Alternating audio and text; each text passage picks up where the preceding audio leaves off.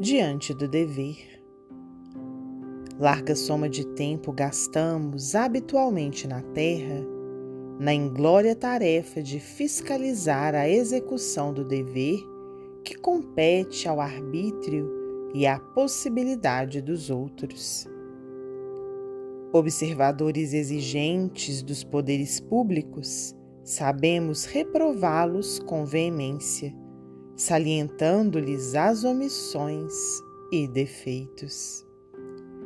Promotores de acusação desleal e gratuita, não vacilamos em agravar as faltas alheias, imprimindo-lhes criminosa feição para que se convertam em notícias escandalosas.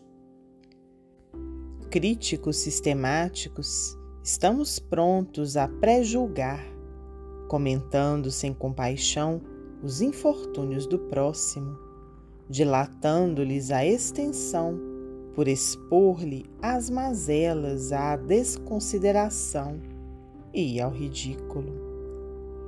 Inquisidores risonhos, nunca faltamos ao veneno sutil da maledicência na taça da conversão doentia, enevoando o caminho daqueles que nos rodeiam.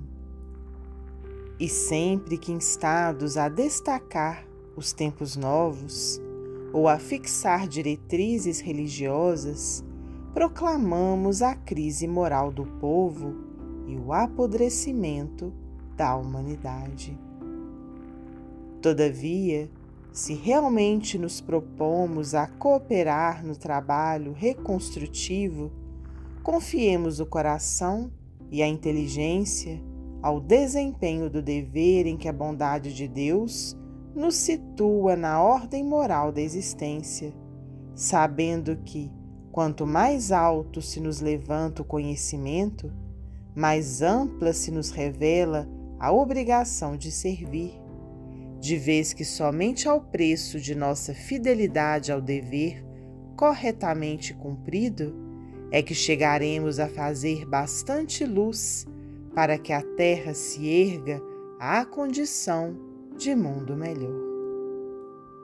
Emmanuel, psicografia de Francisco Cândido Xavier, do livro construção do amor.